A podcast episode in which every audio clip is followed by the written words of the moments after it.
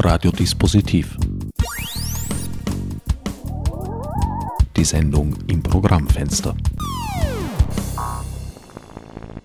Willkommen zum vierten und noch lange nicht letzten Streich der Reihe Ad Acta Kunst, Recht und Internet. Herbert Gnauer begrüßt euch zur montagmorgendlichen Meinungsbildung mit Radiodispositiv auf Orange 94.0. Diesmal stehen einander die Meinungen von Paul Hertel, Komponist und Befürworter der Initiative Kunst hat Recht, sowie von Dieb 13 Dieter Kovacic, auf der Suche nach eigenen Pfaden durch die Sparten oszillierend zum Gesamtkunstwerker gereifter Turntablist gegenüber. Auch den gewohnten Lizenzrechtsschabernack am Ende der Sendung werde ich nicht schuldig bleiben. Doch zuerst zum Ernst der Thematik diesfalls vertreten durch Paul Hertel. Paul, du bist sozusagen von zwei Seiten involviert. Einerseits als Kunstschaffender, als Komponist und andererseits bist du aber auch in einer der Verwertungsgesellschaften organisiert. Äh, ich bin wie alle Komponisten in Österreich, die Geld verdienen wollen, Mitglied der AKM. Das heißt, ich bin ein Tantiemenbezugsberechtigter und Genossenschafter. Aber das, was ich hier spreche, sage ich natürlich nicht in meiner Funktion als Vorstandsmitglied der AKM, sondern ist meine private Meinung als Komponist, die sich aber deckt mit äh, den Ansichten, die viele Komponisten haben und Komponistinnen, die professionell versuchen, mit ihrer Kunst Geld zu verdienen. Wie stehst du den Zielen und den Anliegen der Initiative Kunst und Recht gegenüber? Natürlich stehe ich diesen Anliegen äh, positiv gegenüber, weil ich damit ja auch was zu tun habe. Aber wie gesagt, ich spreche auch nicht für die Initiative, sondern ich denke, es ist etwas, was jeden Urheber und jede Urheberin interessieren muss, ob das Urheberrecht existiert. Und zwar so, wie es entstanden ist aus einer humanistischen Idee, dass der Mensch Schöpfer ist, ein Kreativer ist, dass aus der Schöpfung heraus ein Kunstwerk entsteht, auf das der Schöpfer, die Schöpferin, der Urheber, die Urheberin ein Recht hat. Und das Urheberrecht ist eine Idee der Aufklärung des Humanismus, die den Wert des Menschen und dessen, was der Mensch schafft, in den Vordergrund stellt. Und dieses Recht wurde über lange Zeit erkämpft und es ist heute sehr gut ausgeformt und plötzlich soll es für ein neues Medium, für das Internet nicht mehr gelten. Und wenn man sich das genau anschaut, wäre das ja eigentlich ein äh, Rückschritt weit in eine frühkapitalistische Zeit, wo der Schöpfer, die Schöpferin enteignet wird und derjenige, der das Copyright hat, derjenige, der dieses Werk einmal abkauft, dann damit etwas tut, es verwertet, es äh, nutzt, um Geld zu verdienen, es bearbeitet und derjenige oder diejenige, die dieses Werk geschaffen hat, eigentlich nicht mehr Zugang hat zum eigenen Werk in Hinsicht auf äh, die Wertschöpfung. Das alles bedingt eine Kontrolle über verkaufte Stückzahlen, überhaupt eine Nachvollziehbarkeit von, sage ich mal, physisch verkaufbaren Objekten, wie es Tonträger bislang waren. Nun ist aber im Internet äh, der Weg, den eine Datei nimmt, wenn sie mal freigelassen ist, nur noch sehr bedingt oder beziehungsweise eigentlich gar nicht mehr nachzuvollziehen. Sind diese Denkmodelle hier eine stückbezogene Verrechnung in Zeiten des Internet nicht überholt? Ich möchte jetzt nicht darüber sprechen, wie etwas im Internet zu verrechnen wäre. Da gibt es unterschiedliche Modelle. Aber Recht ist und sollte auch bleiben unteilbar. Recht ist unteilbar. Das heißt, wie etwas dann abgerechnet wird, ist ein Detail. Und das Wort Kontrolle klingt immer so gefährlich, kann es zum Teil ja natürlich auch sein. Aber in der Musik, bei der bildenden Kunst, auch äh, natürlich beim Film, hat man das Gefühl, es ist äh, frei verfügbar. Niemand würde auf die Idee kommen, wenn äh, im Supermarkt vor der Tür Obst ist, dass man sich das einfach nehmen kann, weil das halt frei verfügbar ist und weil, wenn man schnell genug mit dem Apfel davon lauft, man sowieso nicht erwischt werden würde. Das funktioniert mit einem Apfel, das funktioniert mit fünf Äpfeln. Würde das aber äh, um sich greifen, dann würde kein Mensch mehr Äpfel verkaufen, weil es keinen Sinn macht, Äpfel wohin zu tragen, weil sie ja sowieso gestohlen werden, weil sie ja sowieso weggetragen werden. Das heißt, im Grunde würde dadurch die ganze Struktur verarmen, weil die Menschen, die etwas schaffen oder die etwas verkaufen müssen, weil sie ja auch davon leben müssen, nichts mehr produzieren würden. Das heißt, es ist eine kurzsichtige Ansicht, das Urheberrecht nicht auch im Internet gelten zu lassen. Und eigentlich von den Geschäftsmodellen wäre es ja ganz einfach umzusetzen. Die äh, großen Content-Provider wissen ganz genau, wo die Nutzer sitzen. Wenn man sich das anschaut auf YouTube, man kann bei jedem Einzelnen, der ein Video, ein Musikstück nutzt, nachvollziehen, ob das um 7.35 Uhr in Australien passiert ist. Also man könnte es genau abrechnen. Und tatsächlich sind diejenigen, die user-generierten Content bereitstellen, die, die tatsächlich sehr, sehr viel dran verdienen, auf Kosten derer, die das, was ins Internet gestellt wird, produziert haben. Das heißt, die Verwerter, die sich das aneignen, äh, sei es jetzt über Plattformen, wo äh, Werbung geschaltet wird, verdienen das große Geld und diejenigen, die das reinstellen, würden leer ausgehen. Und das kann doch eigentlich kein zukunftsträchtiges Modell sein. Kunst und Recht vertritt den Ansatz, nicht bei den Konsumenten und Konsumentinnen den Hebel anzusetzen, sondern bei den bösen Uploadern. Also nicht der Download soll bestraft werden, sondern der verbotene Upload. Jetzt ist das aber in Zeiten von BitTorrent-Netzwerken nicht unbedingt klar auseinanderzuhalten, weil das sind die Endverbraucher und Verbraucherinnen gleichzeitig auch die Stellen, von denen äh, sich andere das holen können. Ich will gar nicht in diese Details gehen, weil man dann immer in einer technischen Diskussion ist. Ich möchte das in den philosophischen und grundsätzlichen Bereich äh, belassen, von meiner Warte her, äh, und zwar auch in Hinsicht auf die Gesellschaftspolitik. Wir haben in Österreich eine Situation, wo wir eine sehr gute Ausbildung noch haben. Wir haben die Möglichkeit im Berufsleben, zum Beispiel als Komponist, als Musiker, als Grafikerin und so weiter ganz gut zu leben. Wenn wir jetzt äh, die Wertschöpfung in einem Bereich zunehmend zurückfahren oder unmöglich machen, dann wird irgendwann mal die Gesellschaft auf die Idee kommen, dass es sich gar nicht mehr auszahlt, Leute auszubilden, weil es dann auch im Berufsleben und vor allem in der Wertschöpfung keinen Sinn macht. Schauen wir uns an das Skifahren. Österreich hat irgendwann mal sich entschieden, dass es wichtig ist, den Sport, vor allem das Skifahren, so zu fördern, dass es ein Skigymnasium gibt. Das Ganze ist gesellschaftspolitisch nur dann relevant, wenn letztendlich äh, Steuern kommen, wenn es letztendlich eine Wertschöpfung gibt, auch die Gewinne durchs Skifahren.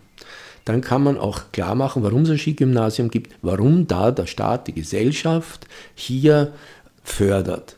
Würde es keine Möglichkeit mehr geben, mit Skifahren Geld zu verdienen oder nichts mehr gewonnen werden, würde man sagen, irgendwann sollte man die Förderung einstellen, weil es macht keinen Sinn.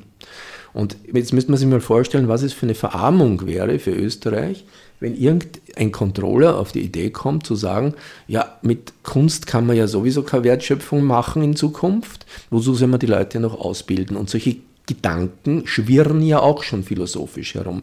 Und ich glaube, das ist niemand äh, in der Umfeld, der das wirklich will.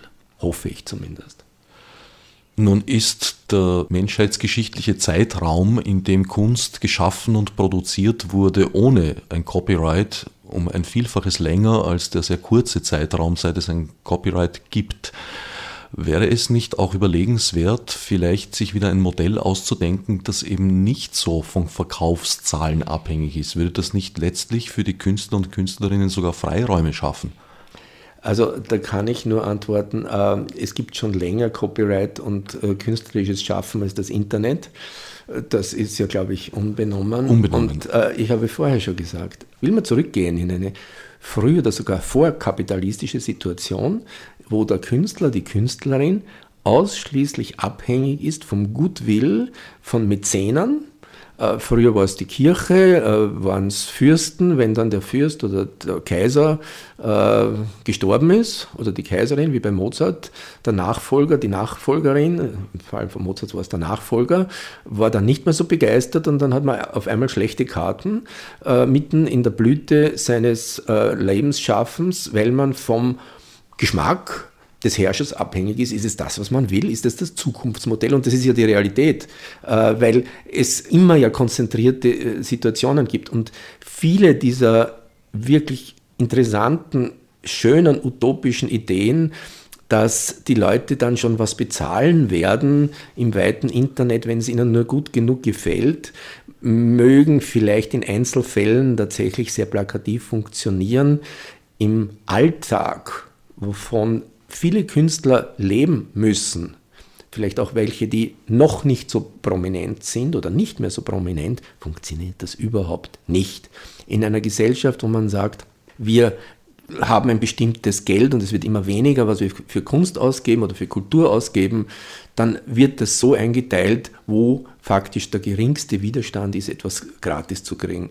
Äh, ein Handy bekomme ich nicht gratis und wenn das teuer ist und wenn ich das dringend brauche für mein Image, dann gibt man halt das Geld dort aus und spart es für den Content. Und das ist etwas, was man eigentlich nicht will.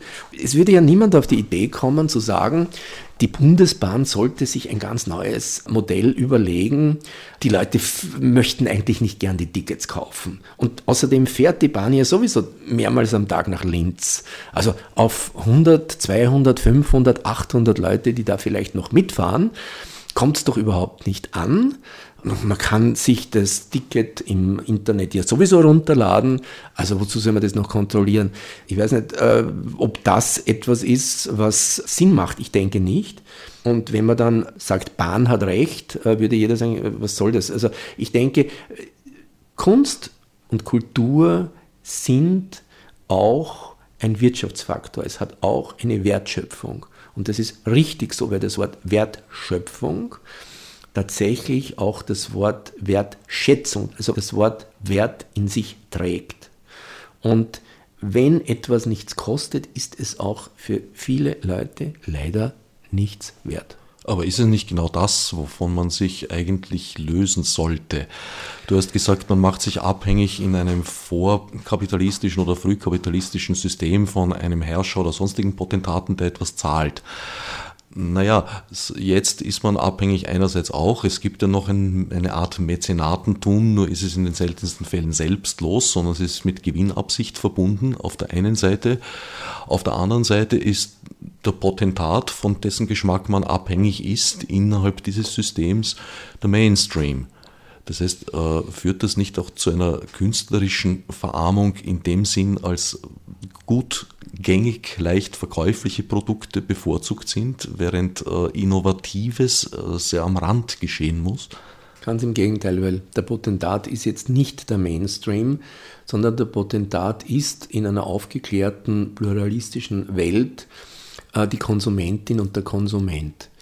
Diejenigen, die in diesem wunderbaren breiten Markt, den wir heute haben, Nischenprodukte bevorzugen, die man heute aufgrund der technischen Möglichkeiten leicht bekommt. Man bekommt heute wieder irgendwelche Aufnahmen von wiederaufbereiteten alten Shellacks. Das ist alles heute relativ leicht verfügbar und das Internet wäre als Medium ideal, ist noch kleinteiliger und tatsächlich auch für den Einzelnen, für die einzelne äh, Künstlerin es möglich zu machen, einen Markt zu finden. Und das passiert ja auch. Nur die Gratiskultur hat dort nichts verloren, weil dann passiert tatsächlich das, dass man davon nicht mehr leben kann. Ich weiß, in einer idealen Gesellschaft ist die Bahn frei, ist für alle das Essen frei, für diejenigen, die es wollen, Freibier für alle und Kunst ist frei. Nachdem aber alles das andere nicht frei ist,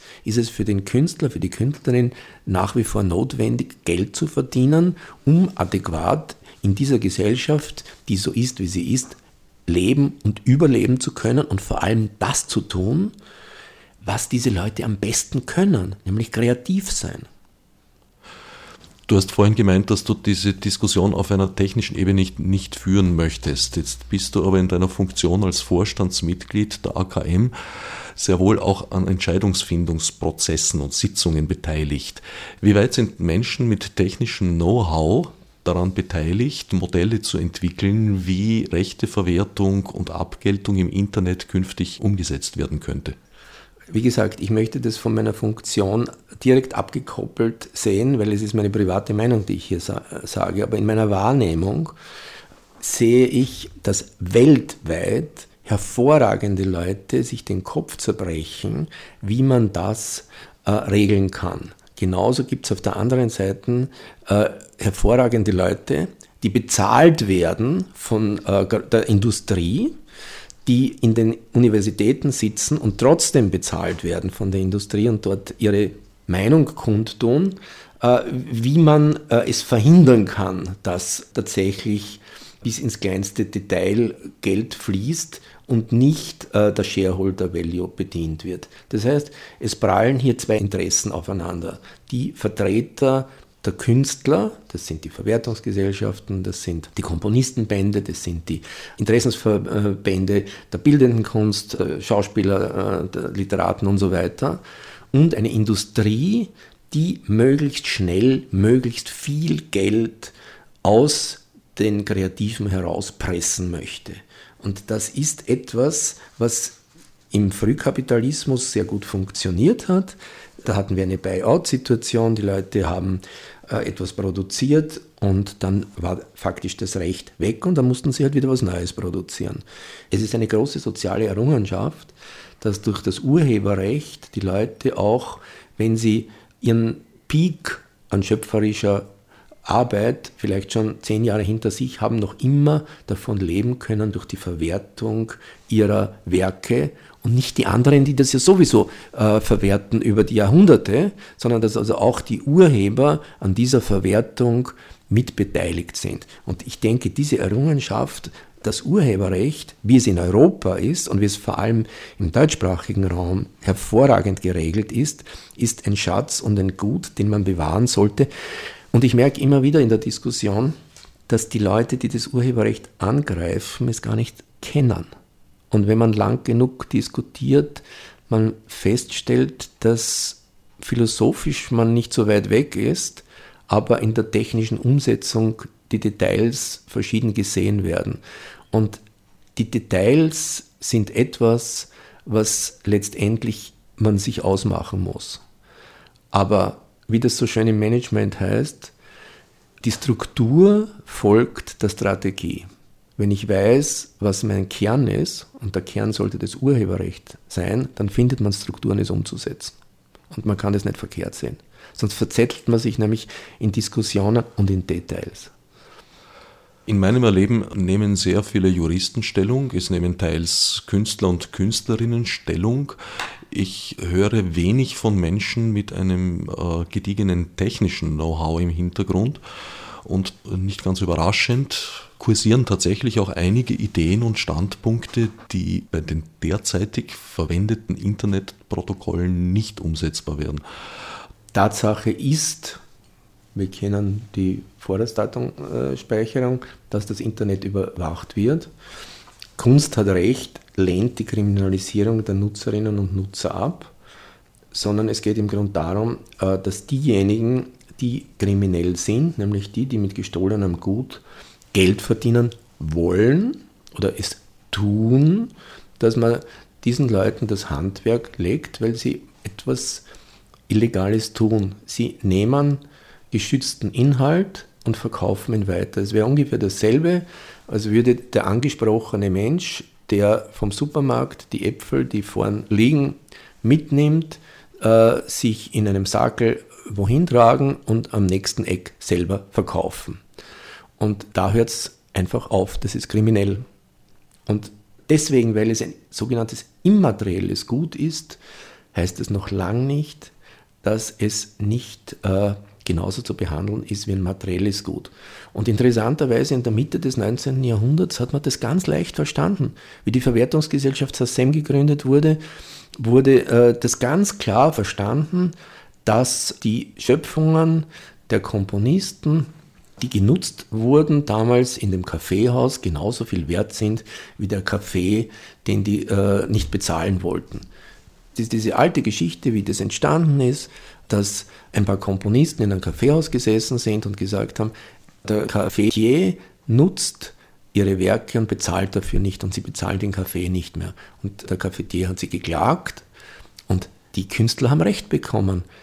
Der Kaffee, den der Kaffeesieder herstellt und verkauft, ist genauso viel wert wie die Musik, die gespielt wird von Musikern und wegen der ja auch die Leute unter anderem zum Beispiel in ein Kaffeehaus gehen oder in so ein Konzertcafé, wie das in dem Fall war. Und ich weiß nicht, warum das heute eigentlich ein Paket ist, was man wieder aufmacht. Man möchte ein lang konsensuales Leben miteinander, mit Künstlern, mit Verwertern, mit Konsumentinnen und Konsumenten neu aufschnüren zugunsten der Verwerter letztendlich. Weil die Nutzer haben, wenn man das auch ganz gern immer so hinstellt, gar nicht so viel Nutzen davon wie diejenigen, die damit mehr Geschäft machen, als es ihnen zusteht. Sie müssen mehr mit denen teilen, deren Werke sie verkaufen, deren Werke sie präsentieren. Nun ist dieser Schutz vom Kaffeehaus, wo ja die Musik umsatzsteigernde Funktion und Aufgabe hatte, aber auch in Bereiche vorgedrungen, wo nichts damit direkt verdient wird. Also Beispiel würde mir einfallen, eine Arztpraxis. Der Arzt wird seinen Umsatz nicht erhöhen, dadurch, dass er im Wartezimmer Musik spielt. Vielleicht werden seine Patienten und Patientinnen sich ein bisschen angenehmer fühlen. Dennoch ist er AKM gebührenpflichtig. Wenn er Musik nutzt, ja. Also wenn sich die Leute besser fühlen dadurch, hervorragend. Wenn er Musik spielen will, die nicht geschützt ist, dann nicht. Aber da, da sind wir in einer Verwertungsgesellschaft-Diskussion. Das hat jetzt damit nicht so viel zu tun. Aber wenn wir zum Beispiel uns anschauen, wie viel Geld umgesetzt wird äh, mit usergenerierten äh, Content im Internet, wie viel Werbepotenzial dort ist, weil die Werbeindustrie geht dorthin, wo viele Leute sind. Und es sind viele Leute im Internet. Und jeder, der zum Beispiel auf Google eine Suchanfrage stellt oder in einer anderen Suchmaschine, wertet die Suchmaschine damit auf, indem äh, der Betreffende oder die Betreffende preisgibt, wo nachgesucht wird, überhaupt anwesend ist, das heißt tatsächlich andere Werbung sich anschaut, ob man es will oder nicht, und tatsächlich auch äh, für die Suchmaschine Informationen liefert, die selbst genutzt werden für den Einsatz von Werbung etc als auch verkauft werden und auch gleichzeitig den Wert dieser Suchmaschine in astronomische Höhen treibt. Also eine Suchmaschine, die teuerste, ist irgendwas äh, über 350 Milliarden Dollar wert. Und das ist aufgrund derer, die gratis dort suchen und sie meinen, super, da kriege ich eine Leistung gratis. Aber eigentlich bezahlt irgendjemand anderer dafür äh, und letztendlich sie selber, dass sie, die betreffenden Leute, in der Suchmaschine präsent sind und sich dort mit Anfragen outen und etwas über die eigenen äh, Konsumenten Nutzen, Nutzerverhalten preisgeben. Und deswegen sitzt ihr auch dann genau dort äh, der Anbieter von Musik und möchte auch, oder von, von bildender Kunst oder von Film, und möchte dort bei diesen vielen Leuten, wie am Naschmarkt, die Ware anbieten. Und wenn diese Ware aber dann illegal ist, dann hört sich eigentlich der Spaß auf, weil diejenigen, die die Arbeit geleistet haben, nämlich die legale, kreative Arbeit, um ihren wohlverdienten Lohn umfallen. Das Internet an sich ist natürlich eine faszinierende technische Angelegenheit, die schnell ist, die sehr viel kann, aber letztendlich ist es wie ein Markt. Ich muss bei Amazon auch bezahlen. Hi Ware, hi Geld. Deswegen, weil Amazon die Bücher anbietet dort, kriege ich es nicht umsonst. Und wenn jemand der Meinung ist, er muss ein E-Book hineinstellen, gratis, persönliche Meinung, kann jeder tun. Aber diejenigen, die das nicht wollen, die kann man da nicht äh, einfach hineinstellen und damit Geld verdienen. Weil diejenigen, die das tun, die fremden Content dort platzieren, verdienen ja was damit. Hast du persönlich durch illegale Up-Downloads bereits Schaden erlitten? Das kann ich nicht beziffern, ich weiß es nicht. Aber ich würde mal davon ausgehen, dass das äh, hochgerechnet wird. Wahrscheinlich auch, ja. Soweit der Komponist Paul Hertel. Wiewohl gleichfalls von einer humanistischen Grundidee getragen, gelangt Dieb 13 Dieter Kovacic zu ganz anderen Schlüssen. Dieter, durch die Initiative Kunst hat Recht hat eine Diskussion, die es schon öfter mal gab, neue Breite und Tiefe gewonnen. Nimmst du das wahr? Ich nehme auf jeden Fall wahr, dass das Thema Urheberrecht, geistiges Eigentum, Kopierschutz und so weiter gerade vermehrt diskutiert wird. Du beschäftigst dich mit diesem Thema ja schon sehr lange und hast deine ganz eigenen Schlüsse gezogen. Ja, kann man so sagen.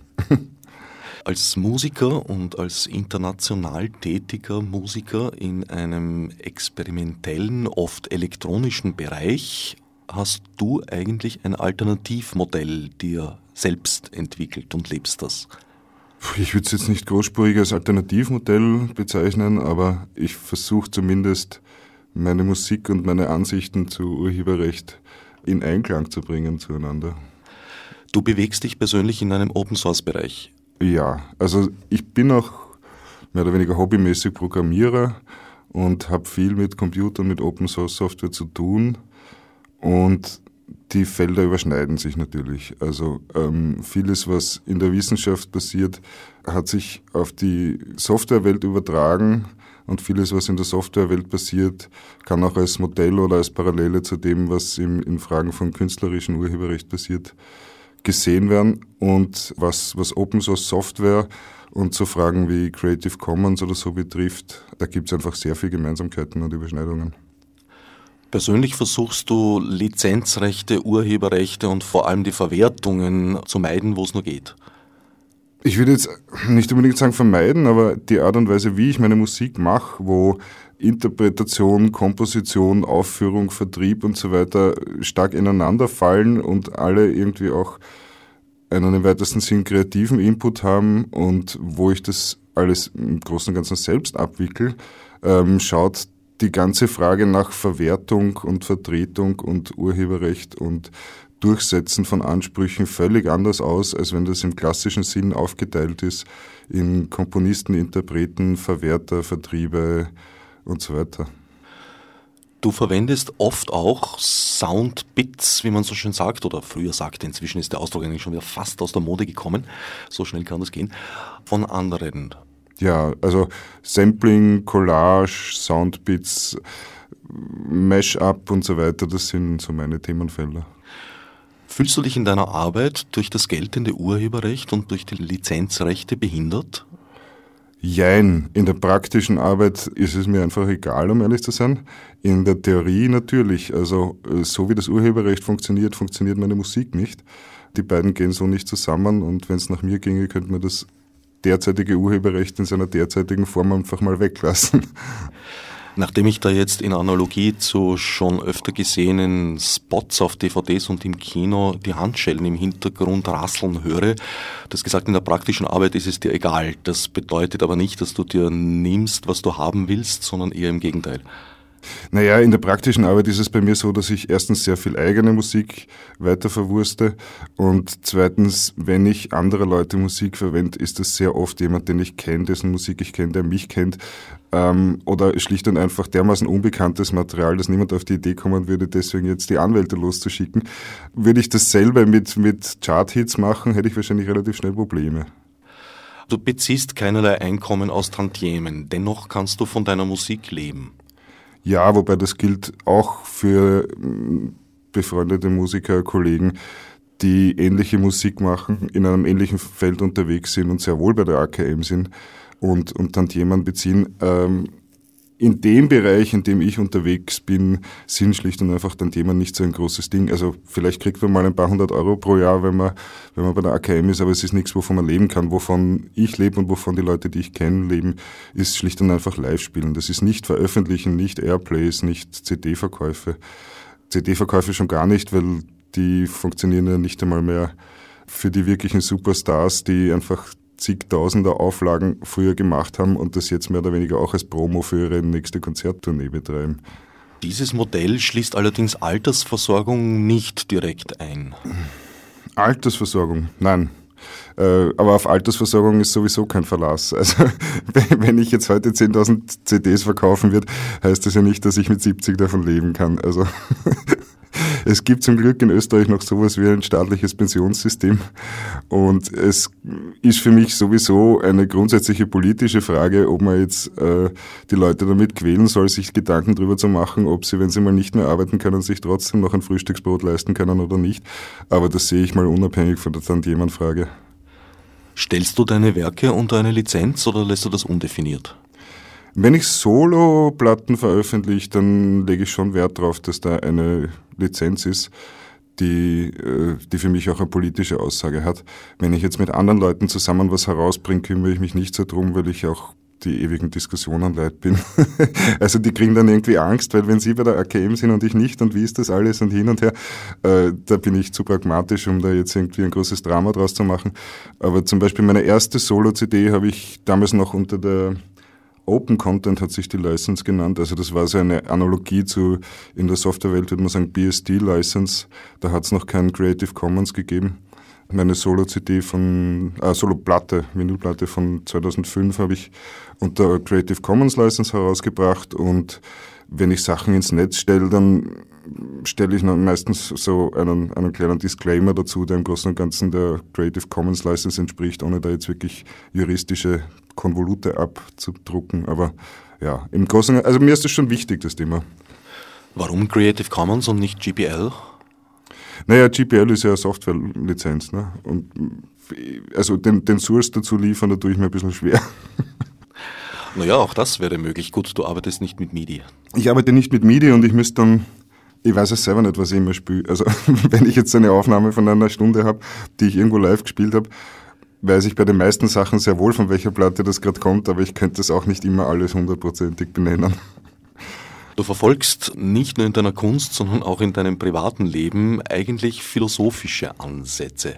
Naja, philosophisch. Also ich versuche schon zu reflektieren, was ich tue. Na, immerhin habe ich dich schon mit einem Philosophen zusammen performen gesehen, wo du dich nicht nur auf Sound und Musik beschränkt hast, sondern auch das Wort ergriffen hast und dich durchaus neben dem Herrn Professor blicken und hören lassen konntest.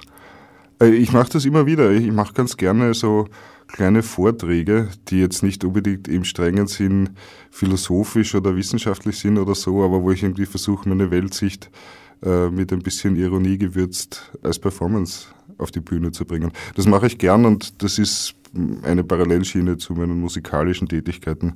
Du hast vorher erwähnt, dass du auch als Programmierer tätig bist. Diese Fähigkeit fließt auch in dein künstlerisches Schaffen ein, aber vor allem hat es dir ein großes Know-how vermittelt. Worauf ich hinaus will, ist, dass die Initiative Kunst hat Recht jetzt ganz bewusst nicht beim Konsumenten und der Konsumentin ansetzt, sondern sagt, wir wollen nicht die Leute jetzt sanktionieren, die downloaden, sondern die bösen Menschen, die Uploads machen ins Internet und dann so viel Geld damit verdienen. Lässt sich das überhaupt noch ohne weiteres trennen heute?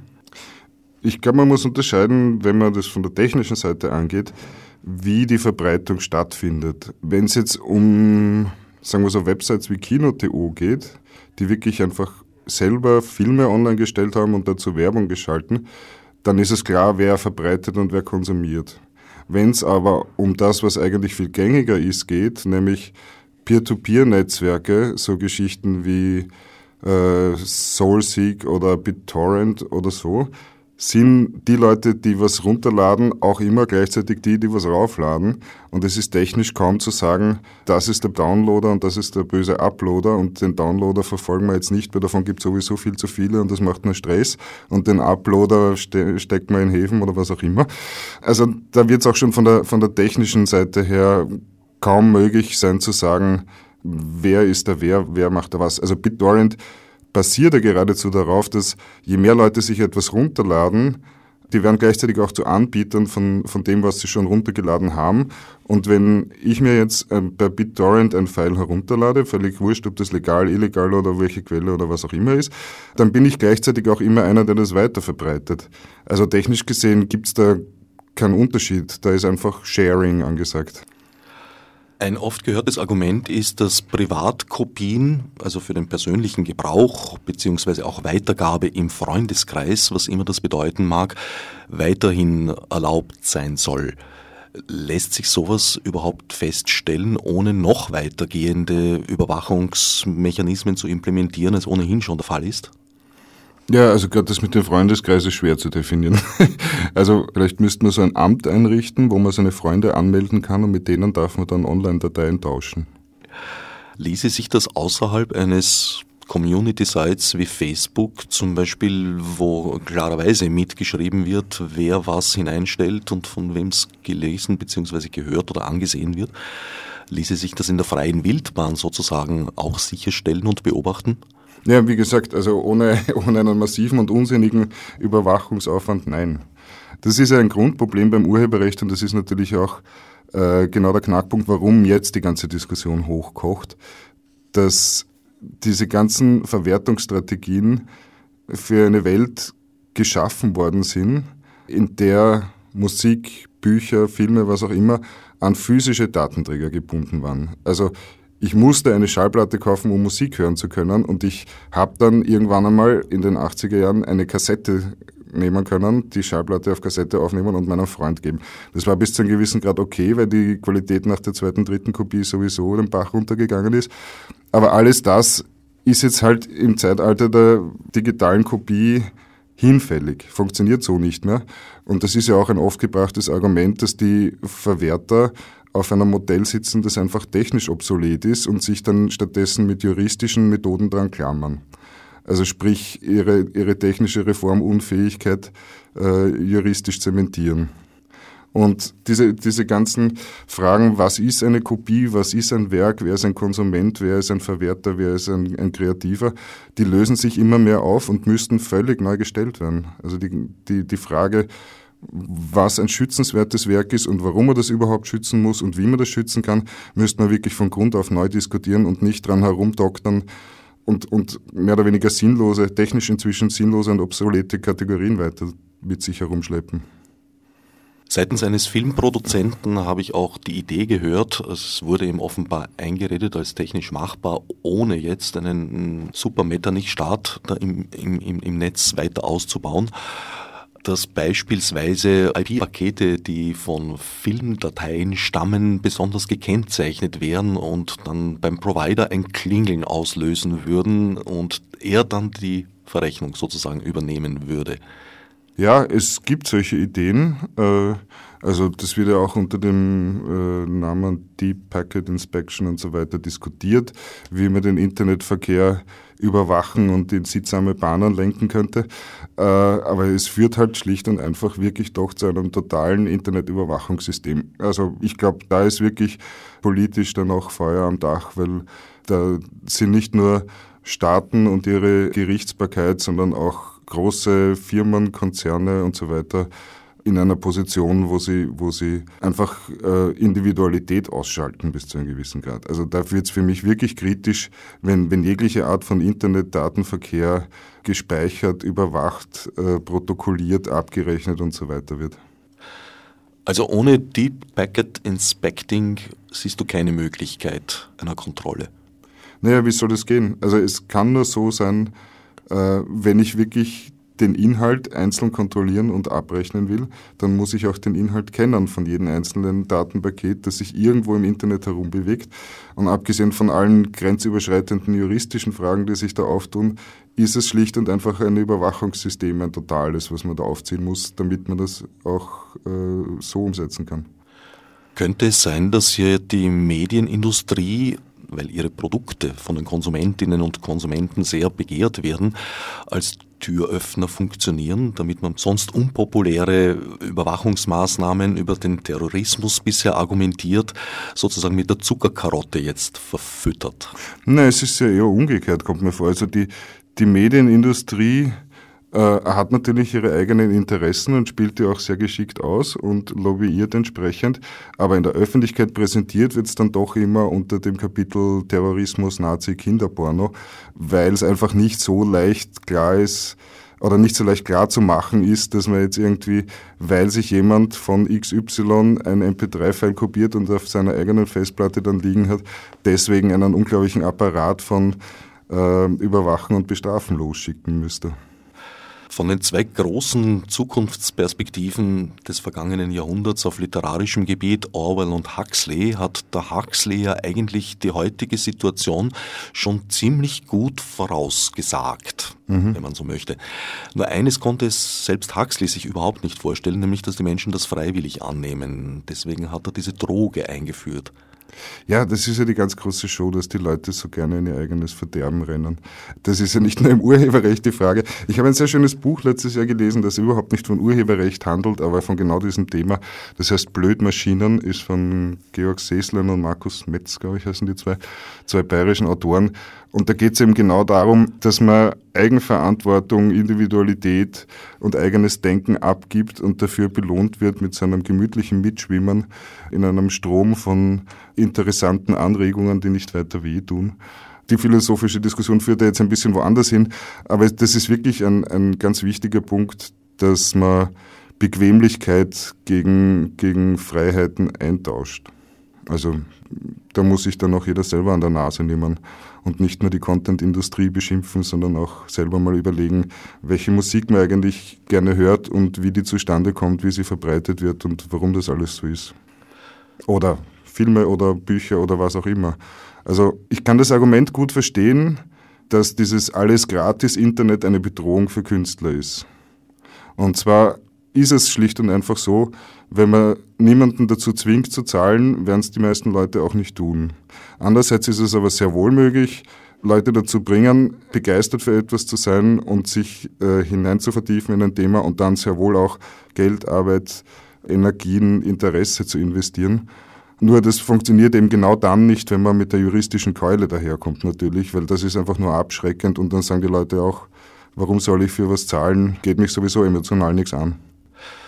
An die Stelle des verloren gegangenen Produktes ist ja in den Köpfen jetzt eher der Mausklick getreten. Also eigentlich Weiterführung der Stückzahlverrechnung. Würdest du diese Analogie äh, für richtig halten? Die Verwerterfirmen denken das natürlich so, ähm, dass man jetzt halt, wenn es keine CDs mehr gibt, für jedes Kilobyte, jeden Mausklick, jeden was auch immer abrechnen muss. Und auch da stellt sich wieder die Frage, was ist eigentlich ein Werk und wie, wie kleinteilig oder groß muss man das sehen. Die Verrechnungseinheit hat sich natürlich genauso geändert wie äh, alles andere drumherum. Ich meine, das Wort Musikalbum zum Beispiel das kommt ja daher, dass zu Shellac-Zeiten nicht sehr viel draufgepasst hat auf seine 78er-Platte mit 10 Inch oder 11 oder wie viel es damals waren. Und deswegen war dann eine dreistündige Oper einfach auf 10 Platten und die mussten natürlich irgendwie zusammengefasst werden und waren dann halt in so richtigen kleinen Alben, wie ein Fotoalbum. Daher kommt das Wort Musikalbum und das ist natürlich eine Einheit, die als YouTube-Clip keinen Sinn mehr macht oder, oder als MP3-Sammlung. Und genauso verändern sich halt die Hörgewohnheiten und mit den Hörgewohnheiten verändern sich auch die Produktionsgewohnheiten. Und es ist nun mal so, dass heutzutage kaum mal jemand mehr Konzeptalben macht, die aus 15 Songs bestehen und in sich auch noch einen großen Bogen haben, sondern das sind halt alles einzelne Nummern, die kann man sich einzeln anhören oder auch nicht, je nachdem wie Spaß macht. Und man muss da auch in völlig anderen Einheiten als, als Musiker oder als, als Filmemacher oder sonst irgendwie denken, wenn man ein Werk schaffen will. Was ein Begriff ist, der wie gesagt nochmal extra zu diskutieren wäre. Die Kleinteiligkeit bezieht sich auch jetzt auf geschützte Melodiewendungen, Motive, sagt man so, ist das mhm. kleinste Teil eines mhm. Musikstückes. Leonard Bernstein hat in einer seiner Fernsehsendungen und in einem seiner Bücher, äh, hat das auch nochmal gebracht, eine Fülle von Musikstücken, von der Volksmusik bis in die Hochkultur über den Pop, in die sogenannte Hochkultur, eine lange, lange Liste angeführt von Stücken, die alle auf demselben Motiv basieren. Ich kann es jetzt leider nicht so ganz genau wiedergeben, die Geschichte, aber da gibt es ein Motiv, das sich wirklich von Johann Sebastian Bach bis Metallica durchzieht über, über zehn verschiedene Komponisten, das irgendwie in der 20. Jahrhundert Moderne genauso auftaucht wie in der Romantik des 19. Jahrhunderts. Mit diesen Motiven äh, oder mit, mit diesen kleinsten Einheiten der, der musikalischen Kompositionstechnik, das ist eine, eine total schwammige Geschichte, was da jetzt das schützenswert Originäre ist und was da die eigene Erfindung ist und was einfach Tradition ist und so. Ich bin kein Jurist und habe auch nicht äh, genug Prozesse zum Thema mitverfolgt, aber da gibt es sicher skurrile Urteile in alle Richtungen. Zum Beispiel KLF schreiben ja in ihrem berühmten Handbuch, Basslinien kann man sowieso fladern, Basslinien sind ein Gemeineigentum. eigentlich gibt es ja sozusagen von der kompositorischen äh, Sicht her keinen Grund, warum soll jetzt die Basslinie, weil sie halt ein bisschen plump ist, nicht geschützt sein und die Gitarrenlinie, die drüber liegt, schon. Bill Drummond bringt das als Beispiel dafür, dass dieses äh, Copyright europäischem Denken entsprungen ist. Wäre es afrikanischem Denken entsprungen, wäre es genau umgekehrt. Da wäre es afrikanischem Denken entsprungen, äh, würde vielleicht die Rhythmik eine viel größere Rolle spielen und dafür die, die Melodie Beiwerk sein. Und bei einer indischen Musiktradition ist das Ganze wieder völlig anders. Dass, es, dass das Ganze eurozentristisch ist, die ganze Diskussion, ist eh naheliegend, äh, schon allein, weil die technischen Umwälzungen auch einfach in Nordamerika und Europa als erstes begonnen haben, die Digitalisierung und das Abschaffen der Datenträger. Und wenn es jetzt nach Thailand fast, haben die Leute zwar auch MP3-Player, aber die Kassettenindustrie funktioniert noch immer bis zu einem gewissen Grad. Da sind völlig andere technische Voraussetzungen, da ist ein völlig anderer kultureller Hintergrund und da ist auch das Übernehmen von internationalen oder globalen Musiktrends in einem total anderen Kontext, weil die viel stärker in, in, in eine äh, in eine lokale Musiktradition eingebettet werden und bei uns wird das stärker als, als ein, ein Ganzes gesehen. Wobei die Rhythm Section mittlerweile in ihre Rechte gesetzt wurde, weil man halt festgestellt hat, in den Discos, äh, also Musik, die viel Geld einbringt, ist ja sehr stark rhythmusbasiert und insofern sind mittlerweile meines Wissens Basslines und Drum Patterns durchaus auch schützbar. Ja, das freut mich für die Drum- and Bassisten. es ist ja auch so, um auf das zurückzukommen mit der Kleinteiligkeit, ein Buch repräsentiert doch noch sehr stark ein in sich geschlossenes Ding. Da kann ich nicht einfach Kapitel einzeln herausnehmen und online stellen und lesen, außer es ist ein, ein, ein Buch, das von Anfang an darauf setzt, äh, nicht als ein Ganzes gelesen zu werden. Aber im Normalfall kaufe ich mir einen Roman und lese den im Urlaub von Seite 1 bis Seite 452 und dann bin ich fertig und äh, lade mir nicht einmal Seite 120 bis 138 runter und lese mir die durch. Ich könnte mir das E-Book besorgen, aber auch da äh, gehen die meisten Leute, behaupte ich jetzt mal, das mit dem Gedanken an, sie wollen es als ein Ganzes lesen. Insofern, das Buch repräsentiert vielleicht noch am allerstärksten diesen traditionellen Werkbegriff, beim Film ist es vielleicht ähnlich, aber beim, beim Film gibt es auch immer den, den Trailer und die Langfassung und die Kurzfassung und so weiter. Also da, da ist das vielleicht schon ein bisschen stärker aufgeweicht. Und beim, beim Film ist halt auch so, dass man mit relativ großen Datenmengen agiert. Ähm, und, und Filme runterzuladen äh, ist, ist technisch vielleicht auch nicht ganz so einfach, wie sich, wie sich Musik runterzuladen oder so.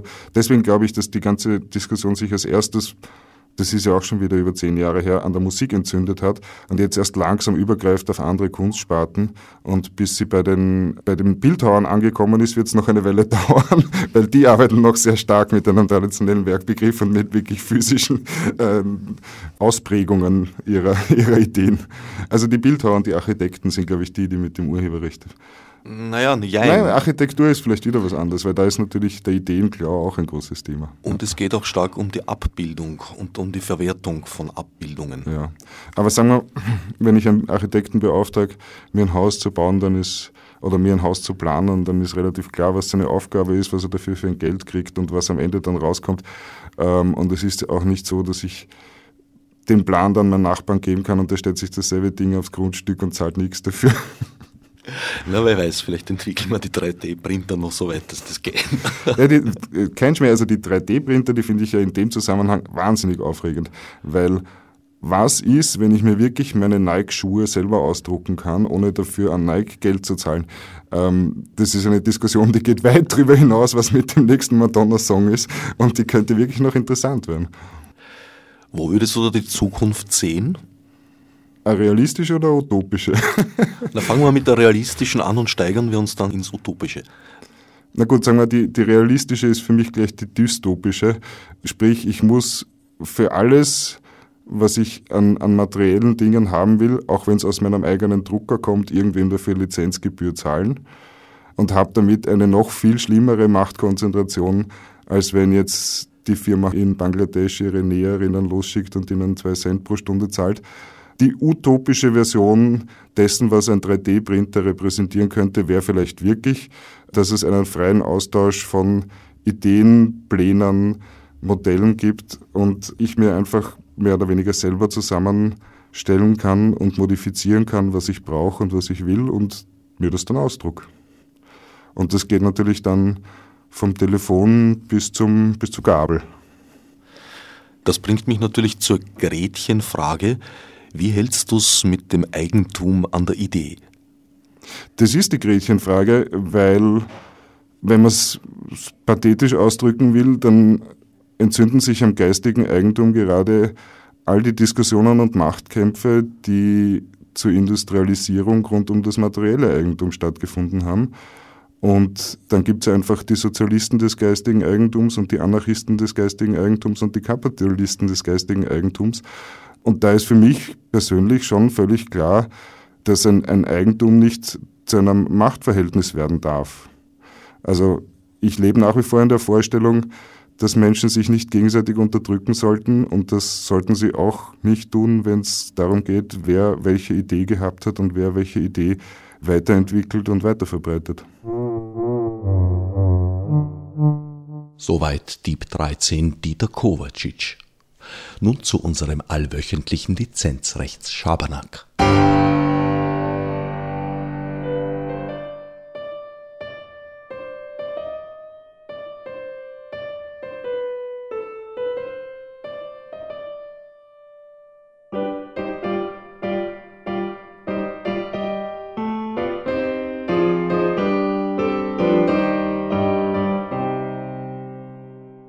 Durch freundlichen Zuspruch ermutigt, wiederhole ich das Delikt der ersten Folge von Ad Acta. Es handelt sich also wiederum um eine Verlagsrechtsverletzung, diesmal begangen durch vorsätzliche Einspielung von Franz Schuberts Impromptu in C-Moll, Deutschverzeichnis 899, Opus 90, zum Zweck dauerhafter Zurverfügungstellung zum Download für unbekannte Freunde und Freundinnen in aller Internetwelt. Um den zugegeben geringen Kriminalitätswert etwas aufzufetten, habe ich diesmal zusätzlich die heute bereits angesprochenen Sourcen in Form der bei der Aufnahme entstandenen MIDI-Datei auf meinem Website unter http://no-nah.net veröffentlicht, wo das Stück auch in seiner gesamten Länge herunterzuladen ist. Außerdem trug ich während der Aufnahme jenes selbst gebastelte Darth Vader-Kostüm, mit dem ich seit Jahren einen ganzen Schüppel lizenzrechtlicher Bestimmungen missachtend öffentliche Veranstaltungen Sonderzahl innerhalb wie außerhalb des Faschings zu beglücken pflege. Die Idee dazu habe ich übrigens von Public NetBase geklaut, darf mich aber dabei aufgrund des besonderen Settings wohl einer gewissen Eigenleistung, im Jargon Werk oder Schöpfungshöhe genannt, rühmen. Nächsten Montag kommt mit Wolfgang Zingel, Kulturwissenschaftler, Künstler und Abgeordneter zum Nationalrat der österreichischen Grünen, ein weiterer kritischer Geist auf der Suche nach neuen Ansätzen zu Wort. Für leihweise Überlassung eurer Aufmerksamkeit dankt Herbert Gnauer.